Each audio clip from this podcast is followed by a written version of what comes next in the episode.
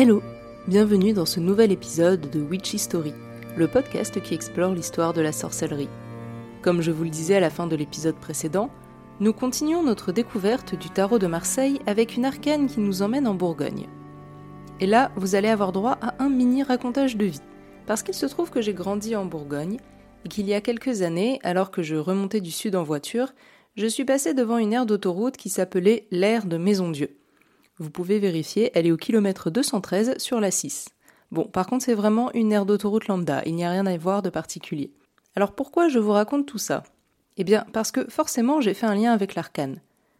Alors quel est le lien entre la 16e arcane majeure du tarot de Marseille et cette aire d'autoroute?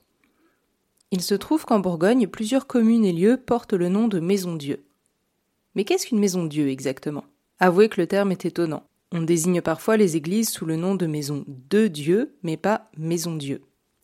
Au Moyen Âge, une maison Dieu était un hôpital monastère, au début destiné à accueillir les pèlerins pauvres, puis les malades. Et il se trouve qu'il en existe encore une que vous pouvez visiter, à Givry, en Bourgogne.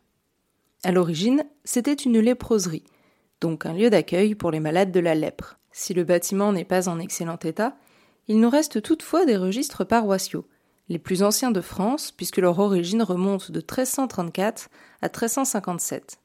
C'est un document exceptionnel, conservé dans les archives municipales, et un témoignage précieux de l'épidémie de peste noire qui frappa l'Europe entre 1347 et 1351, et décima environ un tiers de la population européenne. Ces registres nous renseignent non seulement sur l'impact économique de l'épidémie, mais aussi sur l'impact démographique, avec notamment la disparition de plusieurs villages aux alentours.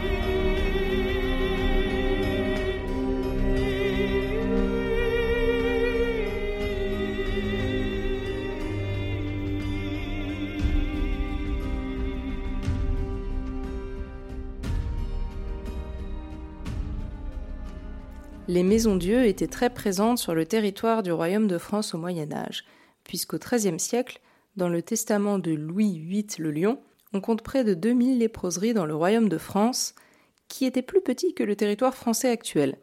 J'ai regardé sur une carte et en très gros, vous retirez les régions Provence-Alpes-Côte d'Azur, la Franche-Comté, l'Alsace et la Lorraine, mais c'est juste pour vous donner un ordre de grandeur, bien sûr, il faudrait affiner. Je suis allé voir à quoi ressemblait cette fameuse maison Dieu de Givry.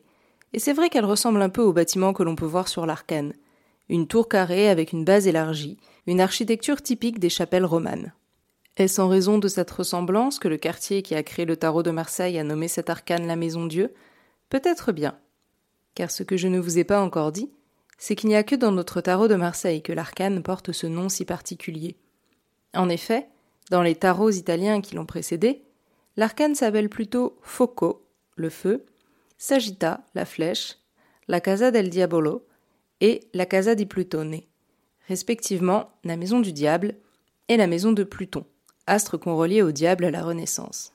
Par exemple, dans le tarot de Charles VI, créé à Florence vers 1460, l'arcane s'appelle la foudre. On y voit une tour en flammes détruite par la foudre et aucune représentation humaine. Ce nom de foudre se retrouve dans un tarot parisien anonyme du XVIIe siècle. La tour disparaît et l'on y voit plutôt une représentation des enfers avec des créatures monstrueuses au corps tordu. Dans cette perspective, il n'est donc pas très étonnant que cette arcane succède à celle du diable, dont nous avons parlé la semaine dernière, et précède les figures célestes que nous verrons dans les épisodes suivants. Difficile d'expliquer le changement de nom de notre arcane. Outre l'hypothèse de la ressemblance architecturale, on peut peut-être se pencher sur l'histoire des hôpitaux.